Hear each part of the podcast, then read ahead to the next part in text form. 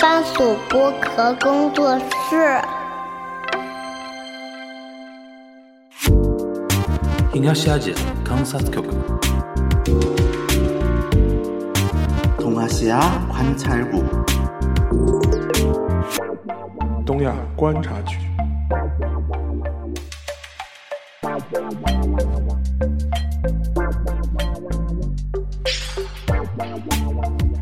Hello，大家好，我是樊玉茹，大家好，我是安青。大家好，我是陈小新。欢迎收听本周的完整版东亚观察局啊，嗯三人那个又是顶风作案啊，违规操作又见面了嗯啊。然后今天我们聊什么呢？就肯定要聊一个。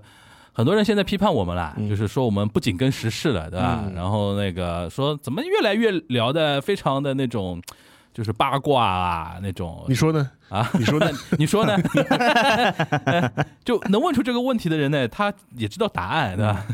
明知故问，明知故问，啊，那我们也要聊一聊时事啊，也要嗯聊一聊日韩的 时事毕竟这是我们的传统 异能的。传统异嗯能啊。然后那个最近呢，日韩有点热闹啊，有点小热闹，大热闹呢没有。然后我们关注关注这种小小热闹啊。先先怎么样？先讲我们那个李在明同志那个穆斯林斋月那个。刚才我们绝食绝食刚才我们录之前，沙老师已经定义过了，越看越像那个斋因为月啊。他是他说说是那个绝食抗议嘛，他今天是十八天还是十九天了？十八，十八天嗯了，十我八们天录的时候是十八天了啊十。八天，对我觉得就是你你他这个年龄真的是饿十八天，我觉得肯定是扛不住的，我觉得。对，所以说够我当然是完完全是开玩笑的揣测，嗯开玩笑揣测了，我就给我感觉非常像这种我们穆斯林朋友的斋月，就就 说是。太阳升起来了，太阳升升起来的的时时候候是不能不能进吃食的，哎对太阳下山了，你可以你可以稍微不吃点东西了，对就就对给我这种感觉。不然的话，我觉得好像十八天十几天这个年龄，我觉得不大不大可你能从吧。生理角度上都不可操作这种事情。哎呦，但是在韩国他不是最高纪录，现在最高纪录还没破呢，最高纪录是二十三天。二十三天，那他我喝葡萄糖，呃，这算绝食吗？啊，对，他们的传统一定是喝盐水，就是相当于比如说一个政客他要搞绝食，他就是保一个帐篷，嗯然后呢帐篷面前放一个碗。放一个白色的碗，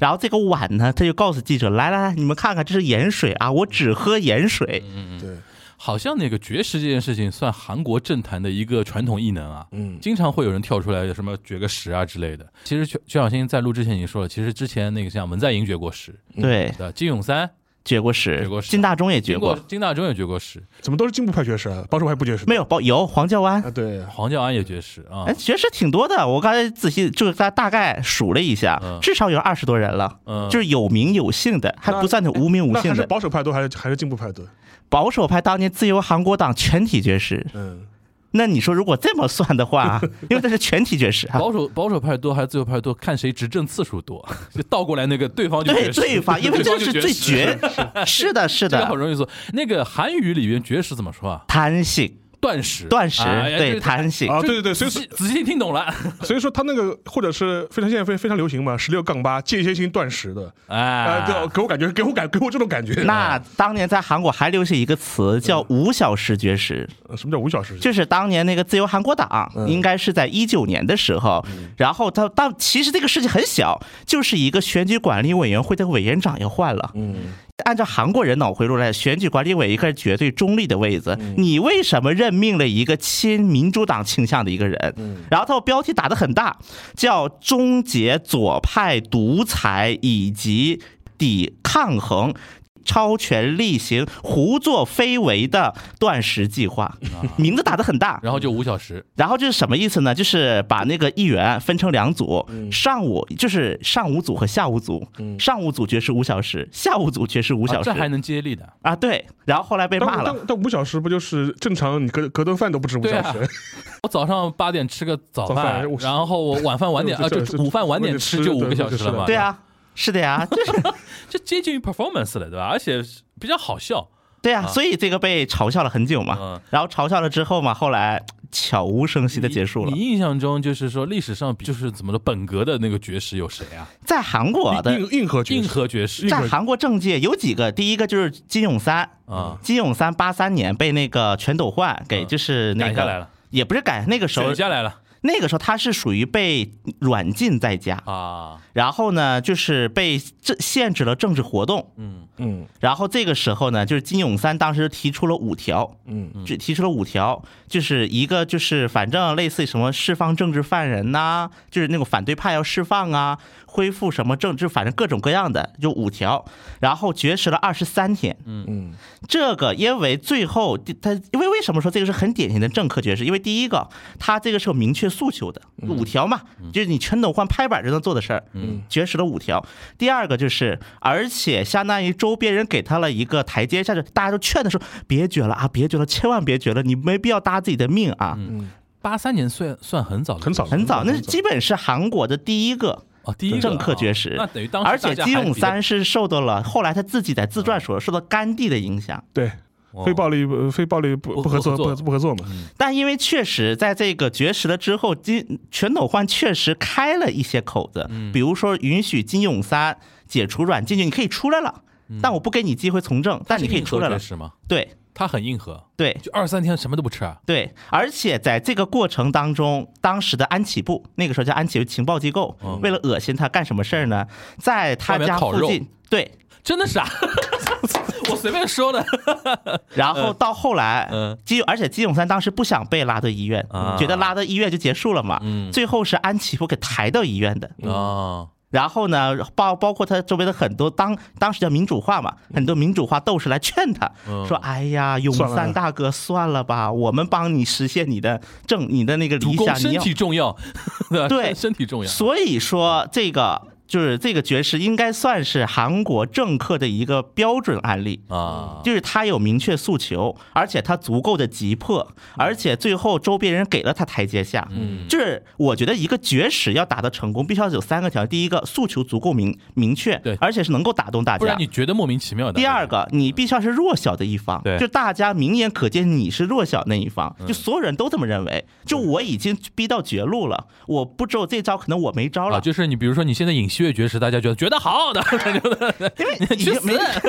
嗯然后第三点就是必须得有台阶下， 得想好台阶啊，下周周围要有安排的策应，对吧？嗯，如果没有策应的话，那最后的一个结果就是到底怎没么人没人理你，对。对要要么你真饿死，要么你就真吃了。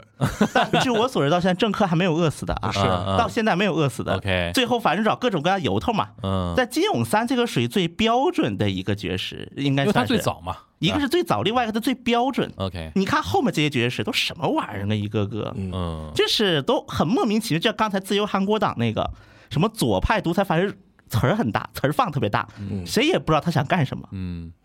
但二十三天，我总觉得也应该有点操作在里边。正常人我觉得饿个三天基本上就不行了。其实它啊应该当有点年操韩作国吧情报机构是，就是后来啊，这个很多人猜测是韩国情报机构传的嗯，有一个类似于这种关联搜索词叫什么呢？嗯金永三，就韩国有一个就是面包，它叫就是满月面包，嗯因为它跟满满的月亮一样长得像，叫满月面包，叫金永三满月面包论。嗯当然这个是个阴谋论啊，类似于说当时一个搞同样搞民主化的一个类似于同志吧，嗯叫那个文艺焕，文艺焕牧师他是一个，文艺焕牧师去看望金永哦，三时候。你刚刚说的是真的同志对 吧？啊，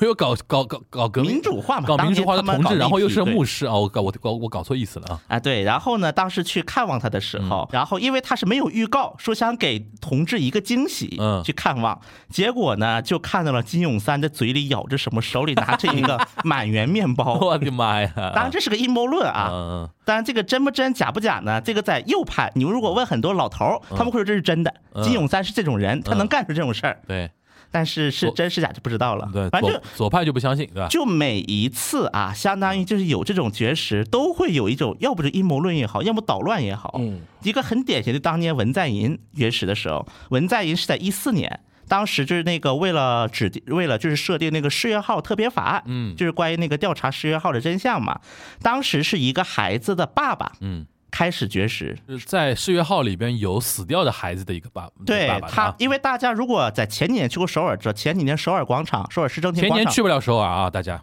不是再前几年，再前年 OK，疫情之前，前几年疫情前，嗯对，就是有，就是那个帐篷，嗯就是那个纪、啊对对对那个纪念那个世越号的帐篷。嗯当然后来这个也被拆了啊。嗯当然这个帐篷当时就是因为这个帐篷其实就有很多世越号支持者们的一个大本营，嗯，类似于比如说也有你不是什去嗯么采访过的吗？对吧，？就是类似大本营那种感觉啊。有一个孩子的爸爸，嗯他当时绝食，说就什么时候制定法案，我什么时候才那个什么，才就是结束，嗯才结束绝食。然后这个人呢，绝食了，已经绝食了大概一周左右嗯的时候，文在寅。呼应他，当时文在寅本来是劝他去了，因为这个是有直播的嘛。嗯嗯嗯嗯文在寅当时做那时候刚国会议员，他是议员去劝他说：“哎，别绝食了，我帮你去那个，嗯我我们去努力通过这个法案。”然后当时这个爸爸可能就有点绝望吧，就说：“哎呦，你们能做什么？你们又不是执政党，你们能做什么？”啊我懂了然后文在寅看不下去，道德感一拍召了崛起，然后就我也一起绝，我跟你一起决。嗯然后最后文在寅绝了九天，这也就是这一仗，其实相当于文在寅作为政治家，嗯他被老百姓所熟知两件事儿，一个是卢武铉去世的时候，嗯文在寅作为那个什么，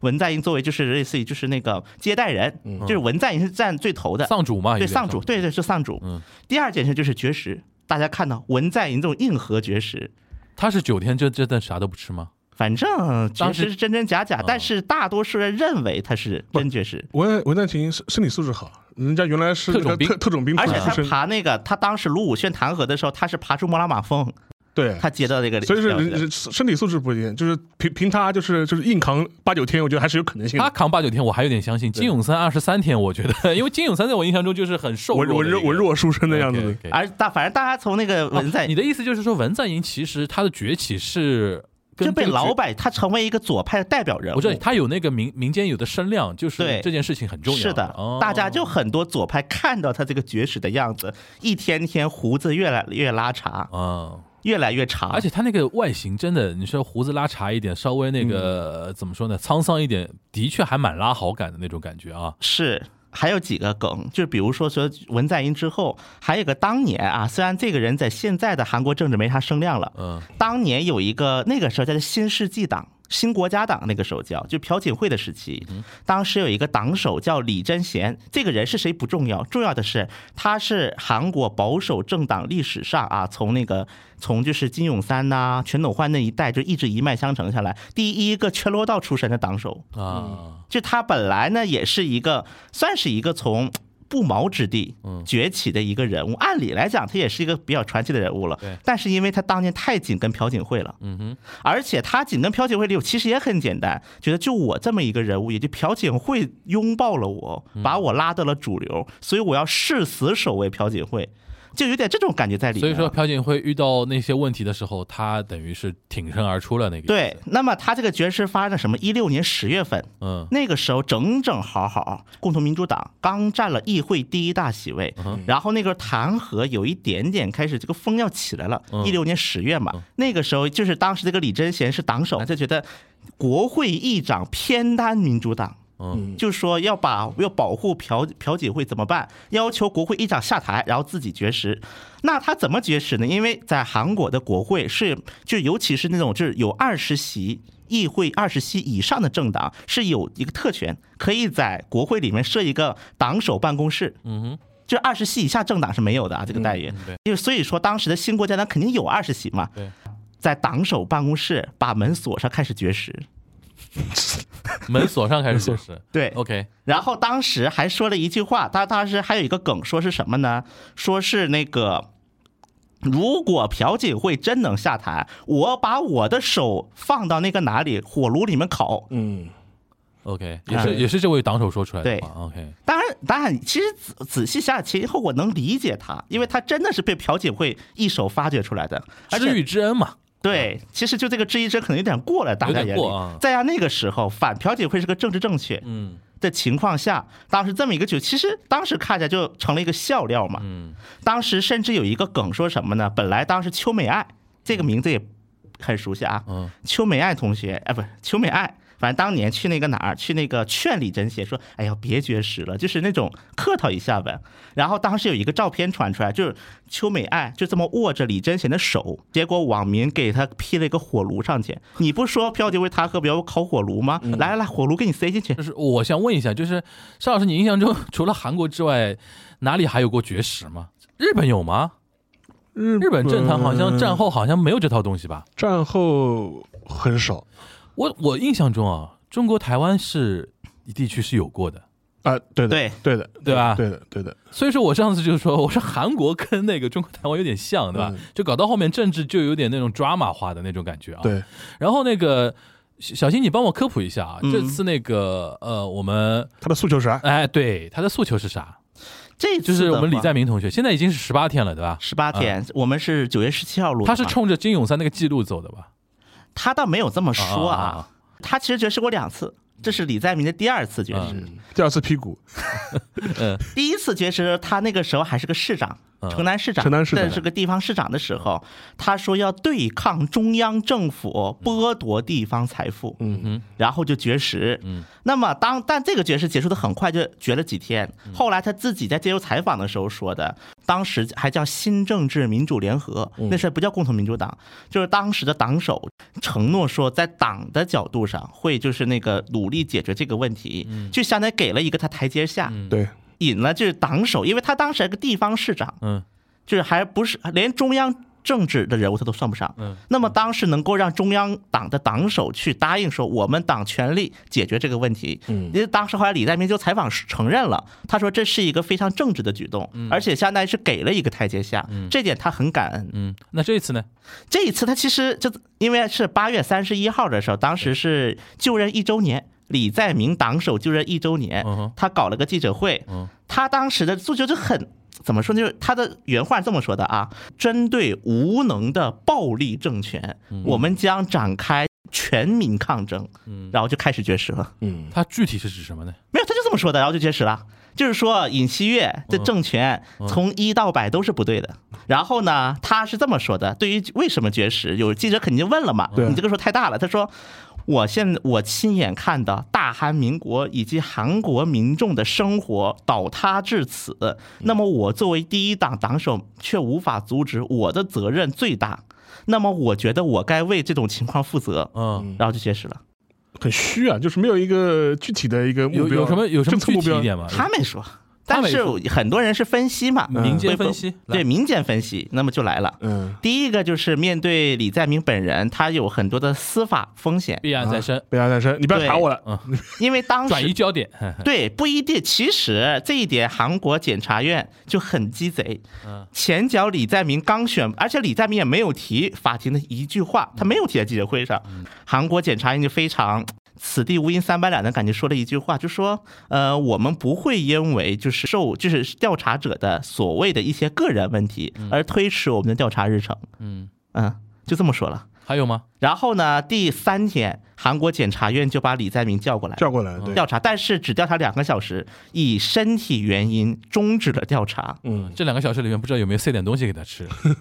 那这就不得而知了。嗯嗯嗯然后呢，这是第一点。第二点，我觉得这其实也是李在明的一个破釜沉舟了。其实虽然说李在明这个诉求看起来不是很明，但我觉得非常明确在哪儿呢？因为其实，在共同民主党内部嗯有很多支持李在明的，也有很多不支持李在明的，就觉得李在明干的是个什么东西，啊对就是胡胡闹除了保护自己，他啊啥对也没干。胡闹，嗯，相当于除为了解除自己的司法那对个风险，他啥都没干对。那么这个时候就是就任一周年，相当于李在明在就任一周年拿不出什么成果来，尤其是给老百姓看的东西，对，他拿不出什么成果，最多就是福岛核污染水，我反对了，嗯但是反对也没拦住哦，没了，还有什么呢？嗯，就是拿不出什么成果出来的。这个时候哎做一个党首，那那个核污染水这个事情，韩国那个就是那共同民主党，他们在国会层面是有过抗争的吗？是的，啊是做过动作的，对吧？啊是的啊 OK，而且当时还那个面谈了格罗西嘛，格罗西是谁？就是那个国际原子能机构的总干哦事，总干事总干事，总干事，对，当时因为他访韩了，哦就是在日，就是向日本那个传达那个最终报告之后，他访韩了。嗯哼当时共同民主召见过他，嗯，然后呢去抗议了。他还的有哦点是什么？第一个，你们没有向国际社会尽到一个知晓的义务。嗯第二个就是你们没有权利来，就是为世界的安全做这样一个决定，反正各种的这个不重要。 ，OK，其实这个时候呢，也有韩国的议员，也有共同民主党议员绝食过的，但他们是绝食，他没有说是我必须要绝食到底，他就说我要绝食来表明我的意志。嗯啊，反正这个还有一个事儿，我一会儿再继续说啊。反正我就先把话再拉回来。嗯，所以说相当于李在明他没有点，他对啊没有对啊点可以，第一个没有点面对老百姓，第二个没有点面对反对李李在明的党内人士，对 他没有话了。就相当于说，如果我再不这么搞一搞的话，可能我真的就要不是被压力下台了，嗯要不按下台了，这是第一种可能。第二种可能就是，要么我就是被成了一种无能的党首，那以后还咋竞选总统啊？就算这反这波能过去，嗯，那就是无能；要么我就变成了无能，要么我就被赶下去。哦现在就是他面前只有这两，很有可能是这两种情况之一。所以说，对于李在明来说，需要一个突破口。来，第一个转移矛盾，第二个，如果这次能够有台阶下的话，那他他才能往之后考虑。因为现在只要李在明一出面，记者们怼，因为大家可以看过那电视，韩国就老喜欢到政客面前怼怼麦克风。那怼麦克风问什么呢？哎，你怎么看检检方调查你啊？哎，你怎么看检方第几次调查你啊？第几次召唤你啊？这还咋干活啊？嗯，这干不了了嗯呀！天天都是检方这么地，检方那么地。那你觉得他十八天下来，现在韩国舆论对他有利吗？但我觉得可能第一个，李在明确实可能照他的角度来，可能选择的地方不多了，他的选择本来也。嗯第二个，现就是其实，在前几天的时候，国民力量党是很嘲讽的，是抱有一种嘲讽的态度来看着他的。嗯就是一开始绝食的那几天，对吧，嗯因为当时李在明是采用一个什么样？就是我可以很形象的给他比喻一下，比如说在国会，国会有个大堂，大家如果搜网图应该能看到，在大堂前面搞一个帐篷，然后呢，李在明就在那儿盘腿坐在那儿。嗯，就是党内的一些就是高层啊，比如说开会就到那个帐篷里开会，嗯，天一黑，哎，就这个帐篷就撤了，然后明天一亮再打出来，然后呢，根据外边的说法啊，就根据党内的说法，他们说是李在明不是停止绝食，只是因为安保问题，毕竟他是。议会第一党的党首，因为安保问题，所以说夜间为了不给那些国会安保人员增添负担，所以把他带到办公室里面绝食。嗯，他是这么说的，但是就刚开始嘛，那国民党就是一种嘲讽，就说你这是斋月吧？ 哎哎哎，思路一样的思吧？路一样的嘛，对你这是斋月吧？你这是减肥吧？ 断食断食，对，有过这样的一些争议嗯的，包括当时最绝的一个什么事儿嗯呢？在绝食第五天的时候，国民力量党办了一个活动，因为国会它是它是在国会大堂前面是有个广场的，嗯而且它这个广场那么大，它也不选别的地儿，专门挑离李在明的那个就是绝食的那个帐篷一百米的地方，嗯，搞了一个什么活动呢？推销韩国水产品的活动，韩国水产品，对哦，因为福岛就是那个嗯釜核山啊，对那些核污核污染水排放之后对，有很多韩国人也不敢消费水产品了。对，所以说，为了鼓励韩国与水产品消费，韩国人吃韩国鱼，哎，反正是那种深土不二， 对啊，就那种感觉韩国人吃韩国鱼吗？对对对对，所以说，就是而且它这个点学的非常绝妙在哪儿呢？第一个，因为它国会它是一个方形的一个楼嘛，嗯然后广场的面积是要比那个。国会楼要大的，嗯要更宽的，我就拐角这地方。第一个，它只离一百米，但是呢，我也拐个角角，看起来没那么太特意。嗯，反正这么一个地方搞了一个推广活动，嗯而且国民力量呢后来是发了一个声明说，我们本来还想搞试吃的，嗯看着李在明那个样子，我们也不搞试吃了吧？对对，哎，那我问一个很小的问题，啊，就是嗯比如说像共同民主党在李在明的带动下，大家肯定是反对那个福岛那个排放的嘛。那那个就是说，国民力量党他那边的反制措施是什么？比如说，我能想到的，你刚才按照你刚才那个韩国那个海水产品这个思路下去，他可能会炒作的一个点就是，啊，你看你们在野党炒作这个事情的危害，导致我们现在我们自己的很多那个什么渔民啊，或者说嗯呃渔业啊，或者水产业啊受到影响。对你们搞我们自己的经济，有有这种论调有啊吗当然也也有有啊的啊。OK，但是呢，这个他们也很聪明，他们不说这党的一说个人意见，啊某某议员的个人言论。嗯啊但这一点呢，其实让我想起来文在寅当年绝食的时候，我们之前节目上有聊过一次，说韩国右翼的那些就是网站，他们搞了一些，比如说文在寅绝食，就在帐篷旁边搞暴食 party，对，然嗯吃给吃给你看，比较缺德，嗯，然后呢，他们还那个美名其曰说绝食是代表于那个什么是死亡，那么我们就要嗯代表以生命为主题。嗯，我们这个吃表代表的是生命，可和那个什么爵士没关系啊，我们只是在鼓励生命而已，嗯比较鼓励生命茁壮成长。嗯这让很多韩国老百姓就有这样的一个观感了。嗯，为什么很多人开始骂右翼 community？为什么很多人开始觉得对文在寅很加分？就这么一个对比出来了。可能刚开始绝食哦，绝了就绝了，一看这不是缺大德吗？嗯人家很迫切的要搞一件事情，你在旁边捣乱，嗯这就捣乱嘛。说白了，嗯那么在这个鱼这个世界上，让很多人的观感就觉得。这在干什么呢？这帮人这个心胸太狭窄了吧？当时还有过，比如说当时的那个国民力量党有议员，嗯因为某种某些诉求，冲到李在明面前大骂李在明一顿，不仅说他是绝食的事儿，嗯还说的是你这个共同民主党天天就给国家拉后腿，啥都不干就在那抗议，国家谁管？嗯国政谁管，民生谁管？所以到最后，据我就是今天来的路上看的新闻啊，本来批判那个李在明绝食的国民力量党的党嗯首，今天上午终于发言了，嗯说请李在明停止绝食，嗯去劝李在明了。在十五号的时候，好像当时有医生去给李在明体检，说李在明已经开始出现了一些身体的衰竭，已经是开始劝他住院了。就凭你对韩国政治的这个嗅觉，你觉得哦李在明会不会官是不是还要吃官司？官司，我觉得根据我们对于现任韩国政府的一些观察，现任李尹锡悦政府的一些观察，嗯应该不会停，应该不就会是该停判还得判，呃就但是是他绝食后面会怎么样呢？该交换继续交换，然后该打官司继续打。只是呢，这个事情它能够期待一个效果，不见得就是说检察院会手下留情，嗯，真的不见得。你现在看下来，他检察院那个弊案那件事情，就是凶多吉少嘛。肯第一个是他肯定还要继续查下去，嗯第二个，我觉得百八成嗯还是要给李在明判出点问题来，就算不是主罪也是，必须给他判抓出来一点点问题。这在韩国政坛意味着什么？就是呃他党首应该做不下去了吧？我觉得他党首应该还是能做到明年吧，明年议会选举，选举，如果议会选举输了，李在输了明下台了呗。明年议会选举，你觉得会输吗？我觉得应该议席会减少吧，议席减少应该就算输吧？对。那其实李在明等于是政治生命没有那么，但是只要他输的不是很惨，啊那就有后悔，那就后悔可哎惜。那我换个角度问，你觉得国民力量党是更愿意跟李在明对决，还是更愿意跟一个现在还不知道是谁的一个左派的一个新的共主来对决一下？那现在左派现在共主能有谁呢？也暂时想不出来了。只有韩韩国郭台铭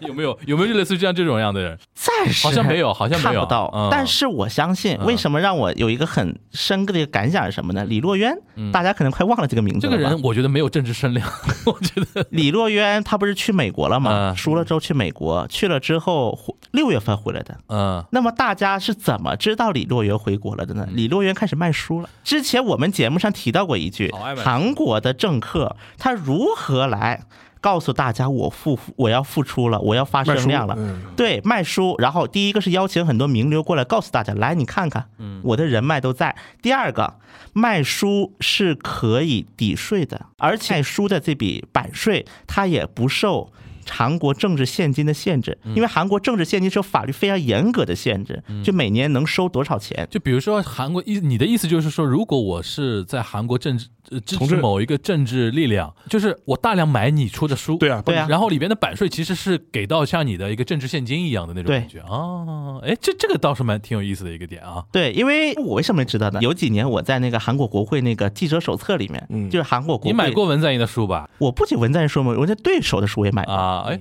哎，他现在左派身份藏不住了，你 看他对手都说出来了， 不是，哎，你这个就是个韩国左派，跟你讲啊，来来来来，继续，继续嗯，反正就是你看嗯被我被我戳穿， 但是有一来个，这这个很典型的一个案例是什么呢？李英爱嗯这两天在韩国，李英爱成了一个小小的波浪。什么事儿呢？李英爱给李承晚基金会捐钱了，就 OK 李承晚的基金会他卖书 OK 然后李英爱捐钱 了。像这种书会不会比较贵啊？你说的林安是是那个林安吗？哎，对的，啊，就是那个女演员林安。哎，是的。哦然后后来他是怎么说的就呢？大长今呀，他后来是说了一个发了个声明，说什么嗯呢？我们不只捐钱给李承晚，给所有有基金会的前任总统都捐钱了都。捐进去了，嗯，不不是一什么骚操作啊，这是我们尊敬所有为韩国贡献过的总统。不分左右，哦，哎，对，就大概这个逻辑。垃圾不分左右，对，我们捐钱也不分左 右， OK，这个让我想起了韩国的财阀的一个这种逻书会辑，会不会很贵啊？这个书，因为韩国的书本身就不便宜韩国书大概像这种书，一般都说你的你的感觉就是几万韩元。啊，对啊，得个一两百吧人民币，少说的一两一两百百人民，币哦少说一两百。 OK OK，那其实不便宜的。对啊，而且这种出版，因为这是属于买书的钱，嗯这属于包括你比如说在一些基金的一些操作上面，你也好说嘛，说来你看看我买书去了这笔钱，我没干别的时候买书了嗯啊，最后你几句话，你把这个这次那个李在明的这个绝食的这个这个事情啊，嗯。你觉得他可能走向的一个最终的一个结局是什么？几句话帮我们来描绘一下。如果我是李在明，我会一直到被硬拉走为止，就是是是你们不让我去继续学下去，我没有啊放不弃是。不是是被医生拉走为止，哦对啊，就被啊对对被被你们拿走了呀，对就对是对，晕倒，晕倒晕倒啊晕倒，啊不休克。就是比如说不一定休克，可能晕倒拉营养走。不良昏过去，对吧？对这种感觉啊，因为现在，因为我记得啊，在韩国就是有一个那个政老政治家，他说过一句名言，说国会议员就韩国的政客最不该干的三件事儿：剃头、绝食、自焚。嗯，最不该干的三件事。他为什么会这么说呢？因为很多时候这三招，就是第一个你用多了，你容易达成审美疲劳。嗯就是这个的负面案例，就黄教安又绝食又剃头又辞职，该干的都干了，嗯最后黄教安泯然众人了。绝食他的一个逻辑的还就是说我已经是逼到无路了，嗯我是逼到了最后一步。我已经是逼到了没有招了，但是从我觉得这次绝食一个走下来看，我觉得这个可能也体现韩国政治产生了一种变化，就是极端人士声量越来越大了。之前的绝食，我们看到无论是左也好，右也好，到了一定时候，大家都会开始劝的，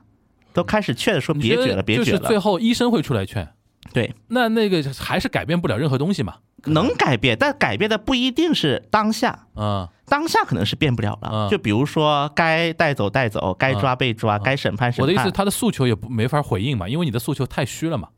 但是我觉得啊，现在李在明他有赌的两个问题，嗯第一个就是大家的一个舆论，舆论上的转变。不，我我的意思就是我我理解他的诉求了，嗯就是现在你觉得会朝呼应他的诉求的正面方向在改变吗？现在韩国的舆论，你现在观察下来，你说舆论还是舆说论舆审论舆判？论，因为现在是我觉得尹旭不会搭理他这个事儿，但是我觉得有一点可能会发生，嗯审判会推迟，因为他身体这个样子，你现在把他拉到审判台上也不对嘛，对，反正我可觉能得审判会我推迟。反正我觉得这一局给人感觉就是比较迷迷惑啊、困惑的一嗯些点，但是站在李在明的角度，他也没有牌可以出了，基咱本上很除了少了除了这对个的话，因为现在就不只能走发一些极端的牌了。对，因为尹锡悦的打法就是根本不不管你们就是说进步力量怎么想的，我就按照我自己该该怎么？该搞你们的那个司法就搞你们司法，我该外交上该怎么弄该怎么弄。然后他现在反正就跌到一个基本盘，他无就包所谓括福岛核污染水这个事，嗯其实也是李在明附带的诉求之一。当然，嗯这是党的诉求嗯，不一定是李在明本人诉求。但是这个福岛现在也被带上来了，很现实、很现实的一个问题是，韩国虽然虽然说现在韩国政府的应对对于福岛就是非常迷，嗯但是不得不承认一点是，韩国政府似乎没有力量阻拦日本。他怎么阻拦日本呢？难道韩国人去日本堵着吗？去那个排海口堵哎着吗？你，说，但问题就但是应该发力的尹锡悦他就选择不发力。对对吧？你你左派也不能飞到日本去堵着人家管道门口说你不能不能不能不能排，对吧？对那所以这就导致说，现在李在明的很多诉求实现不了。对，所以就说无论这是细分的还这也是大这一的，局比较尴尬的一个地方啊。好，断食的李在明聊完之后，我们要聊一个叫下岗的林方正。 啊，张老嗯师，这是这因为这次的一个契机就是那个岸田内阁改造嘛，改造，改造然后这个改造算小改造、中改造、大改造，呃，算大改造吧，算算大了对吧？对因为之前有消息传说好像是会小改造，后来后来就是比说预想的预想就规大模一要规模要大大大一点，嗯比预想的规模要大。但总体来说，我觉得这一次改革本身的话，有一些比较核心的基干的人物基本上没变。他第一个党内的重要三三三职就基本上也没变，唯一的变化就是把那个小渊惠三的女儿给拉进来了，嗯，做那个选调会的那个相关的负责人，无非就是这样一个变化而已。茂木还是继续当干事长，就是就所以说基本上没有什么本质上的变化。更多的话，大家评价说你这一次内阁方面的改造，比如说你你先讲讲哪些人留任了，就听众或者中国人比较熟悉的官方长官留任了，松野博一留任了，然后是是原来是安倍派的，呃，河野太郎也留任了，数字改造担当大臣对吧？然后那个高市扫描也留任了，经济安保大臣，然后经济产业相西村也留任了。然后那个呃，原来国民党的国土交通省的大臣也留任了，然后他换的一些大臣呢，只是关注的最多的其实林方林正方正就是外就是外长换掉了，换成换成了原原来的法务大臣上川洋子。但是这位的话，其实在我们之前的节目中也聊到过的，就之前我们聊那只个。要聊法务大臣呢，肯定跟一个事情有关，就对是签死刑犯这签个事死情。刑犯的事情，就是有也聊到过。当时我们说过，说上川洋子就任内非常最狠就最非常狠，女大臣是最狠的，哎最狠男的。对， 你们这帮男的就犹犹豫豫不肯签死刑的，不是犹豫，你们这帮男的就是政治计算非常厉害的，就是对，他是被安到了法务大法那个外务大臣的那个位置上面来。但其实这个安排，其实大家也觉得也有点怪怪的，就是为什么呢？第一，他基本上他没有什么外交的背景，嗯，他没有参与过什么相关的外交的背景。然后他之前的话，因为他之前要么是当那个法法务大臣，要么当什么什么少子化对策担当项，就是类似这种。然后你跟他说说起来，他跟外务有什么经验或者相相关吗？就找不到什么比较合适的履历。嗯他让他来当外务大臣，大家就觉得很奇怪。另外有一点，因为林方正的话，就在改内阁改造之前，他还突然访问了一次那个乌克兰。所以很多人也批评说说你这个安排其实不太合适，因为你之前的一些相关的一些外交啊，G seven 也好啊，G 二零也好啊，相关包括俄乌的一些问题来也好啊，就林方正还是起了比较穿梭外交的作用。嗯而且就在改造前，他刚刚去过乌克兰。换句话说，大家就会觉得觉得他在国际上的一些事务上面的一些熟悉感刚刚就培养出来，大家也对他认认可度也比较高。你这个时候把他换掉的话，似乎对外交层面上来说不是很有利，而且你换了一个外交战场上的一个素人素人外行，是嗯一个素人。所以说大家就觉得，嗯，就觉得你这个安排就很就是很有意思。另外一点的话，当时还会有人新闻就会说，这一次内阁改造之后，阁员的女性数量达到了史上最高五个人，嗯而且外务大臣的话，呃也是事隔了将近二十年，再次换来了一个女性的大臣，上一次是谁啊？像是那个呀小，池百合子吗？不是，田中角荣的女儿呀，哦，田中真纪子，田中真纪子嘛哦哦是哦，那很早了，小泉时代嘛对小泉时代，小泉时代啊嘛也算是小泉剧场的很重要的戏码之一嘛嗯，但。我印象中，比如说小池百合子，哦，小池百合子没做过外外务大大臣他做过防务法务大啊大臣，做过法务大臣，对对所以说这个被认为是他的一个是噱头吧。但实际上，这个这样一个任命本身会被人家批评的很多啊。举个例子，就是说，他说虽然这一次女性阁员的数量似乎达到了呃就史上比较高的一个规模，有至少有五个人对啊了，但实际上会被人家批评。他说，你所有的其他的副大臣和政务官嗯没有一个女性。然后那个朝日新闻，它前两天有一个 很大的一个标题也蛮有意思的，当当时就说是所有的。那个副大臣和政务官里面没有一个女性，而且是这个也是空前的，之前从来没有出现过这种情况。就说所谓的副大臣和政务官，换句话说也是政治任命，嗯、就是这批人也是在内阁调整的时候是由首相来任命的，嗯、担任副某某副大臣或某某政务官，但这批人里面居然一个女性都没有，嗯，只有似乎只有五个当做蒙面一样的女性大臣阁员是放在了台面上面，然后其余的他们统计过嘛，他说除了五个阁员是女性之外，其他的所有政治任命的官员里面，五十四有五十四个都是男都是男性，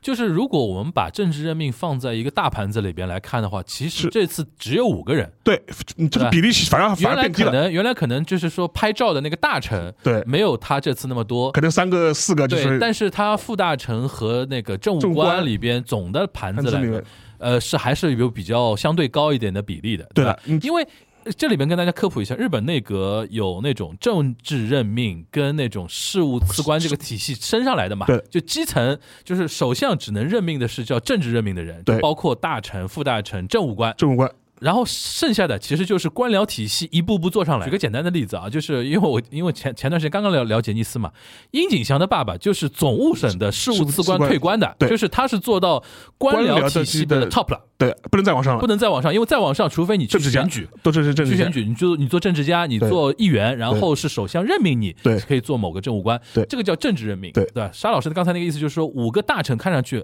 光鲜亮丽，因为拍照是拍他们，对，但是呢，总体的政务任命里边五十多个名额里边，除了那五个其他这些大臣之外，其他没有一个女性，没有一个女性，嗯而且总的比例来说反而变少了。还有很多人就觉得他这一次改革之后就非常有意思啊，就是说嗯他改完之后，他的内阁的那个平均年龄反而上升了，啊啊，就是安田内阁，嗯就是他第一次组阁的时候，呃，当时平均年龄是六十一点八岁，嗯现在是六十三点五岁， ，OK，上反而上升了。嗯哼，而且很多人当时就发，就我看到一些有一些比较出科的这种日本的这种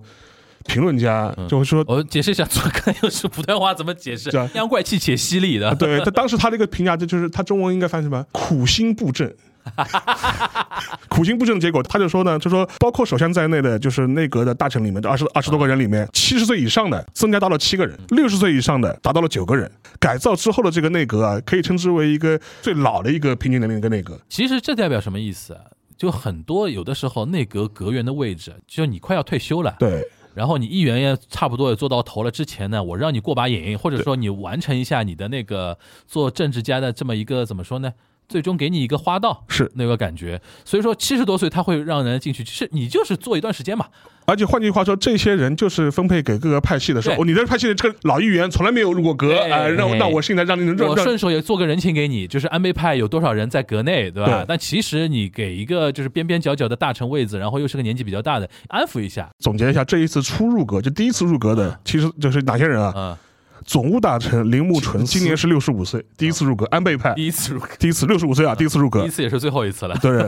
法务大臣小泉龙司，然后也是初入阁，今年七十岁，我天，我操，二届派。然后还有谁初入阁？环境大臣伊藤信太郎嗯，初入阁，然后环境大臣嗯七十岁，麻生派。还有一些相对来说还好一点，就说是那个呃，就是防卫大臣这木原勉五十四岁，还算是少壮派的，还算少少壮派的茂木是茂木派初入阁，文部科学省大臣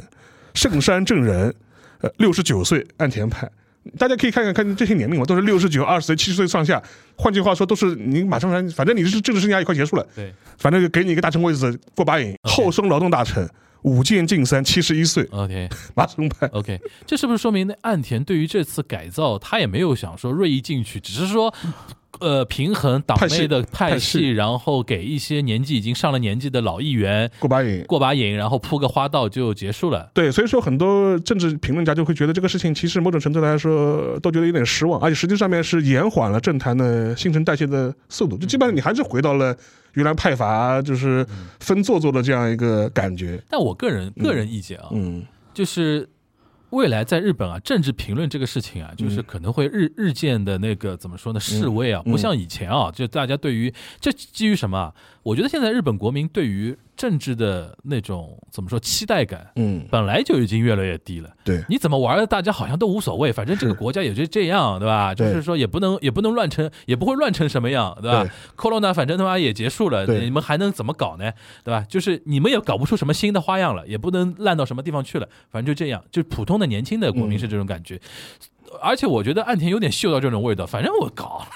对吧我儿子呢 就搞那种哦事情。，不过他这次还是受到了一些相关的一些影响，嗯就就就跟我们之前节目也聊过，第一个他儿子嘛，之前六月份的时候就已经辞职辞掉了嘛，对，然后木原成二啊就是跟长得很要的对那我位，们我们那天聊过的，就是对，长得很要的那一对位，家家家里的那个后宫《甄嬛传》一样的，像，对，他也被撤换掉了。嗯，就是他也被视为是就是岸田的嫡系嘛，嗯嫡系的就是这种一步步拉上来的这种嫡系，他也被撤换掉嗯了。就换句话说，还是有一些相关的一些顾忌吧。嗯，然后这一次的一些政治安排，大家可能会觉得，按道理来说，就是说他的总裁任期是到明年的秋天，明年秋天就要总裁选举了。这啊样，然后那国会也要再改了，所以大家有可能感觉得，就说你这个内阁可能是在总裁选或者是国会大选之前的一个过渡，过渡，嗯然后要么要么我们提前解散国会，然后总理之后可就可以顺顺理成章的继续，也就是延续他的总裁的任期。我但感觉他真的是过渡，然后到明年选举之前再改一波，对，然然后后来来一些 fresh 的面孔，他可能现在想的想法就是说，能够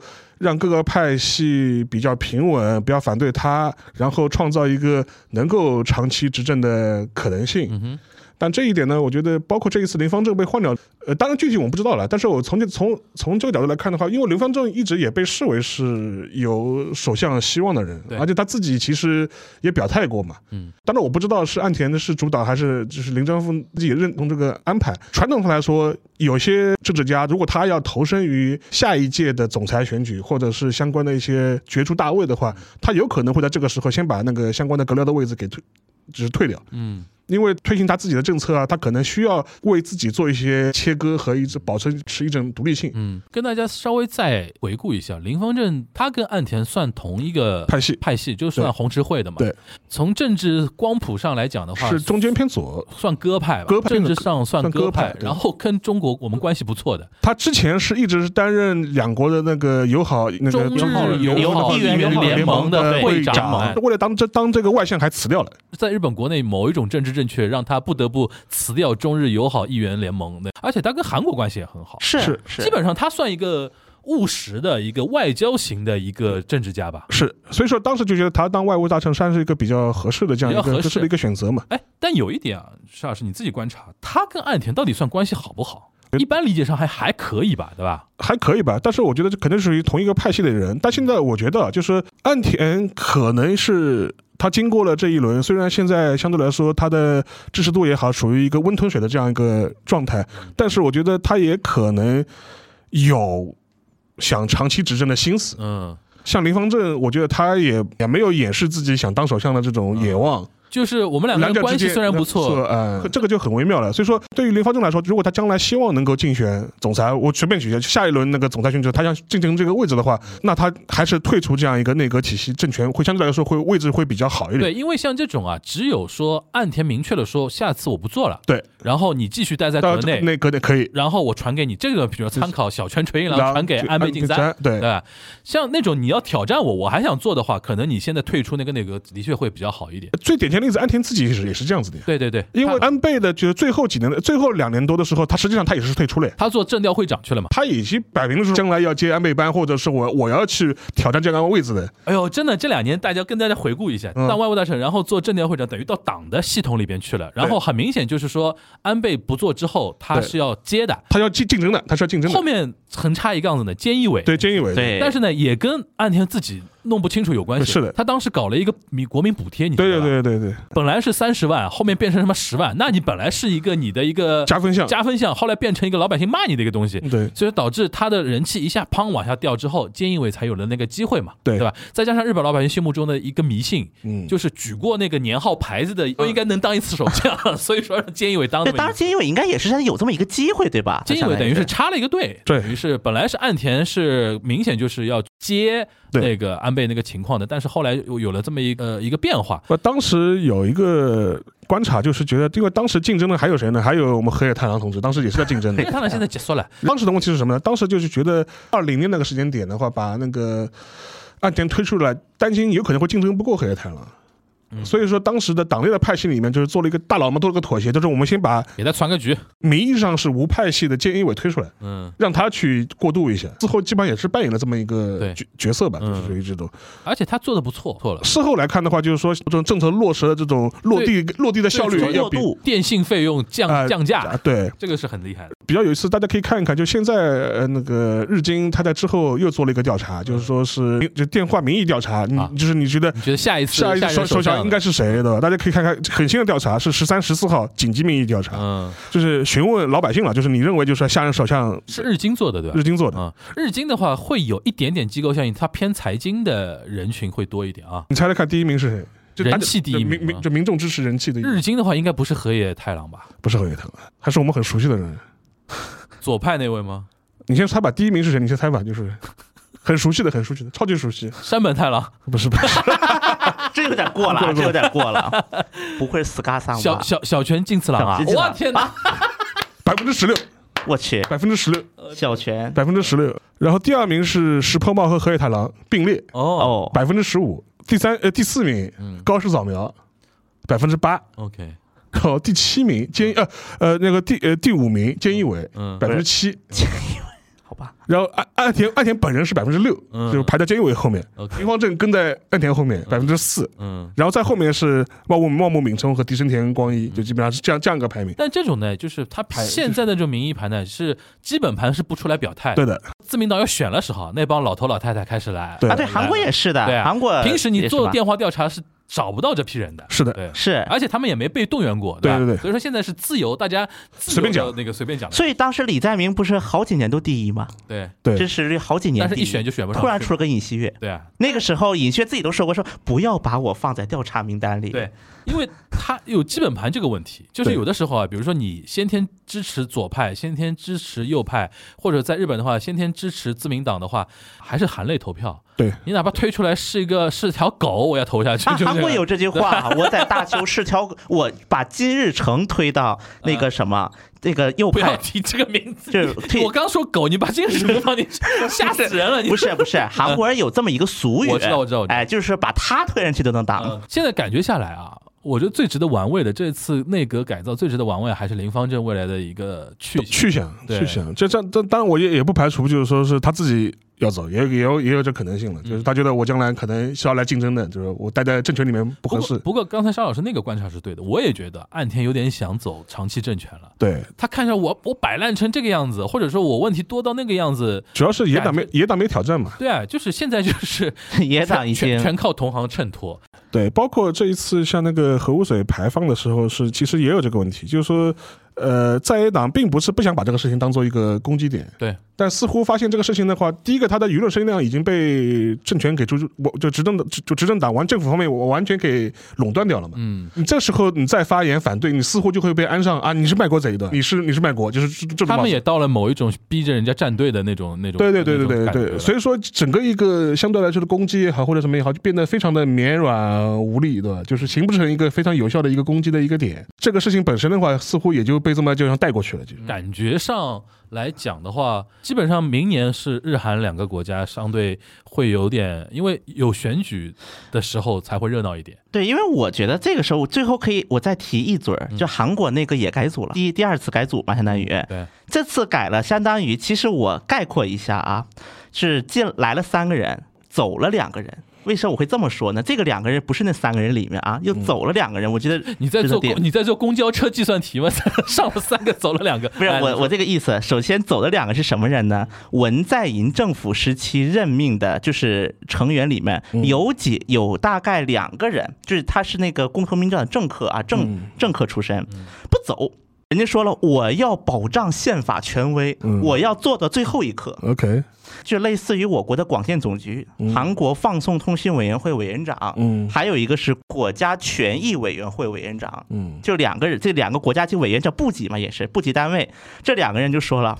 法律保障我任期，我凭什么因为尹锡悦换了就得走？然后尹锡悦这个时候也很贼，他玩了一招哪个呢？他也不直接把你辞退，一方面是因为大家知道，如果听这个节目就是韩国现现在个政治状态就是国民力量党除了个别少壮派之外，已经成了尹锡悦的一个扩声器。就尹锡悦说不出来的话，他们说。嗯，所以说，一方面是这些政客们攻击说你这是要拿工资，你是贪贪钱吧，你是为了拿你年金吧。就这种方式来，而且还有就是说什么跟国家政策方向不同的人，你们没没有资格站在这国大韩民国的新的船上，就这种攻击。第二个方式怎么像尹锡悦就玩了一招，国务会议，因为韩国不是那个部长级每个每周一有那个国务会议嘛。哎，这两个委员长以后你们不要参加了，你们书面报告。嗯，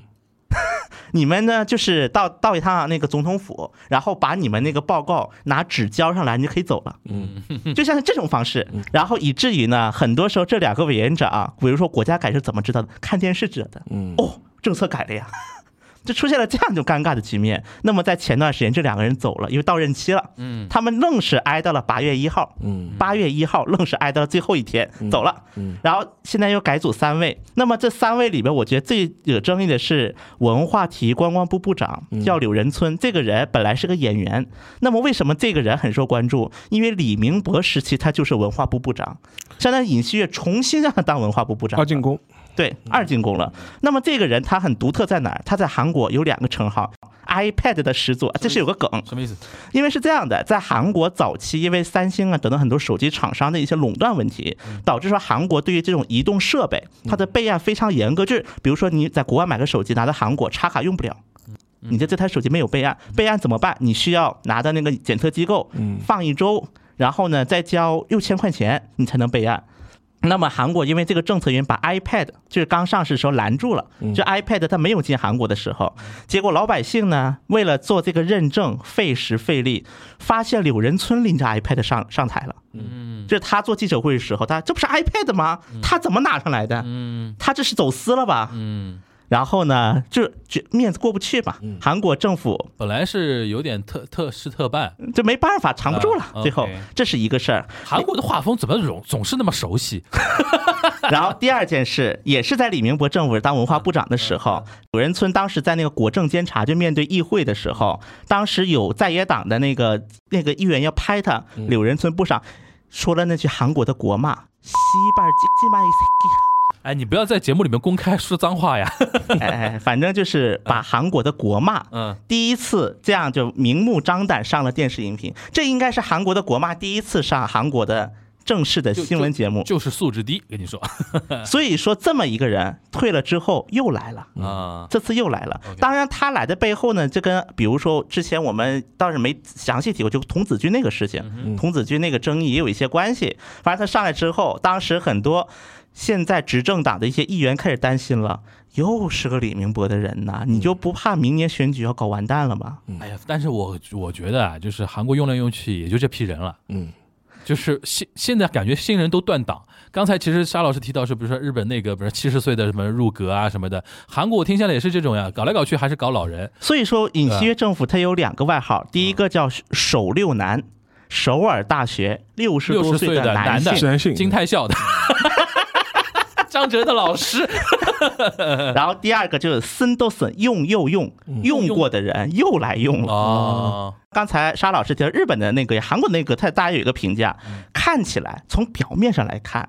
政客少了。这一届就是尹锡悦政府，国民力量党出身的议员只有五个人，其然后文在寅内阁的高峰是有十个人，嗯，那么看起来少了，官僚多啊了，你学说者内多阁了，的成员里面对内阁成员里面，但是很快就发现了一个问题，内阁成员里面政客少了，不见得就是个好事。嗯一味的去缩减政客的人数，所所谓的学者多了，官僚多了。那么大家也知道，官僚社会有一个弊端。对，很难做决断。嗯，然后很多学者因为能够提拔起来学，到头来还是支持尹锡悦的纸。上谈兵，而且我觉得这个就说明另一个问题，尹锡悦可能并不信任现在国民力量党的很多政客，嗯，因为尹锡悦他自己并不是从政客出来的人，对对对，将来他没有自己势力的问题在这里也暴露出来了。对，所以我觉得这一届韩国这个内阁改选，其实给很多的，尤其是很多年轻议员，嗯就是初选。就刚选上来，马上明年就又要改选，嗯他们就开始有很多的不安，觉得我还能选得上吗？而且有很多比例代表，在韩国比例代表第二届是不能再参选比例代表的， OK 第二届必须要去选区 OK。嗯那么这么下去，我能不能选上？我是不是得完蛋了？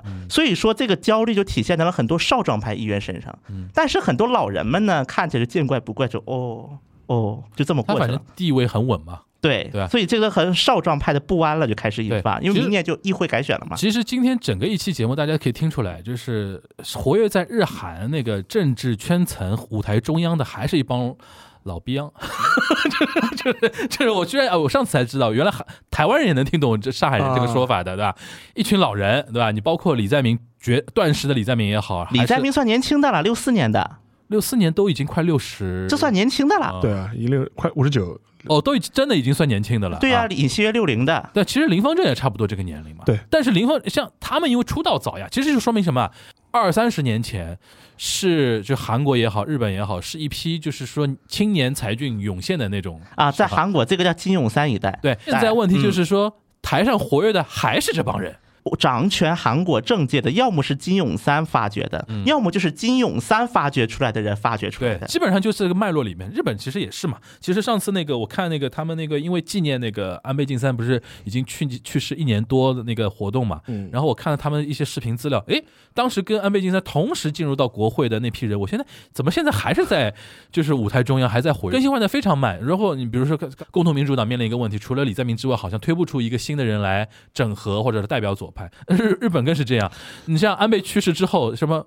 武长老武武长老武长老就是大家都要，现在他们已经这样了，就是安倍派内部已经说好了，集体管理，我们五个人嗯先集体管理，走一年，看谁这一年里边先把声量走出来，然后再推一个共主出来，对就是没有任何人能接得了安倍的班他。们五的个人派现在互相非常微妙的互相钳制着，对，的那种感觉，就是说谁能把安倍派这完全整合好，要等一年。现在他们是五个人，现在都不做一个临时的代对表的，推了另外一个人做的临时代表对。但这个临时代表肯定掌管不是五个人临时代表只是说事务运营，嗯啊对啊，就我们比如说我们或那个，而且这个临时代表不是这个五凤行当中的，对的，就是开开会，我来我来做个会务会务的呃是会主持人对，会主持人是可以的。一年之后，你们五个人再选，对或者说你们怎么怎么整合，对其实就是什么，安倍走的太突然，导致没人接没有接班体系啊，对吧，对是没有任何一个人能然够接上后去。在最后再说一下那个河野太郎 有没有意思？他他结说了 吧，看吧，就是呃，我觉得他因为他他是国民 number 那个事情好像是对他蛮伤的蛮，伤的，然后当然他我一一个花边吧，就是他这一次就是内阁改组，他不是要在楼梯上拍照片嘛，啊啊，有很有意思的画面，就是嗯因为你是从上面走下来嘛，嗯所以说一般的话你是坐旁边有个电子扶扶梯。嗯嗯，坐上去，嗯嗯然后在上面走下来，对然后拍照片嘛。所有的阁员都在那排队坐那个电子扶梯上去，嗯他不是的，他就走上去。他是直接走走上去往往楼梯走上去，然后这张照片就非常有意思，这个楼梯上去，他一个人在往在楼梯上往上走，所有人都都都在走那个扶梯，嗯在坐扶电那个电动扶梯往上去，形成了一张相应程序对比感极强的照那片。很像他的性格他，自己非常孤独的一个人，就是 背影，就是在往上走，然后旁边一帮人在做。所有人在排队往上对升，他一个人说我要自己往上爬，当时就觉得反映出他的性格，性格他就是他这种异端儿的这种， 他会觉得说没有必要这样等着嘛，反正对就走两这样不步。如对，我但就有但有的时候在日本啊，就是就很忌枪讳枪打出头鸟，哎哎，，就光看这个，他就是能解释为什么自民党那一帮老家伙很不喜欢他，很不喜欢他就是这就是这个原因，对就觉得你干嘛老是要就是强出头，或者是你就是要特立独行一把，对怎么听着怎么像李俊熙呢？对，我所以就想起说李俊熙。所以说我觉得日韩就是这个问题，一方面老人政治，第二方面呢，他同时制度上或者机制上或者国民性格上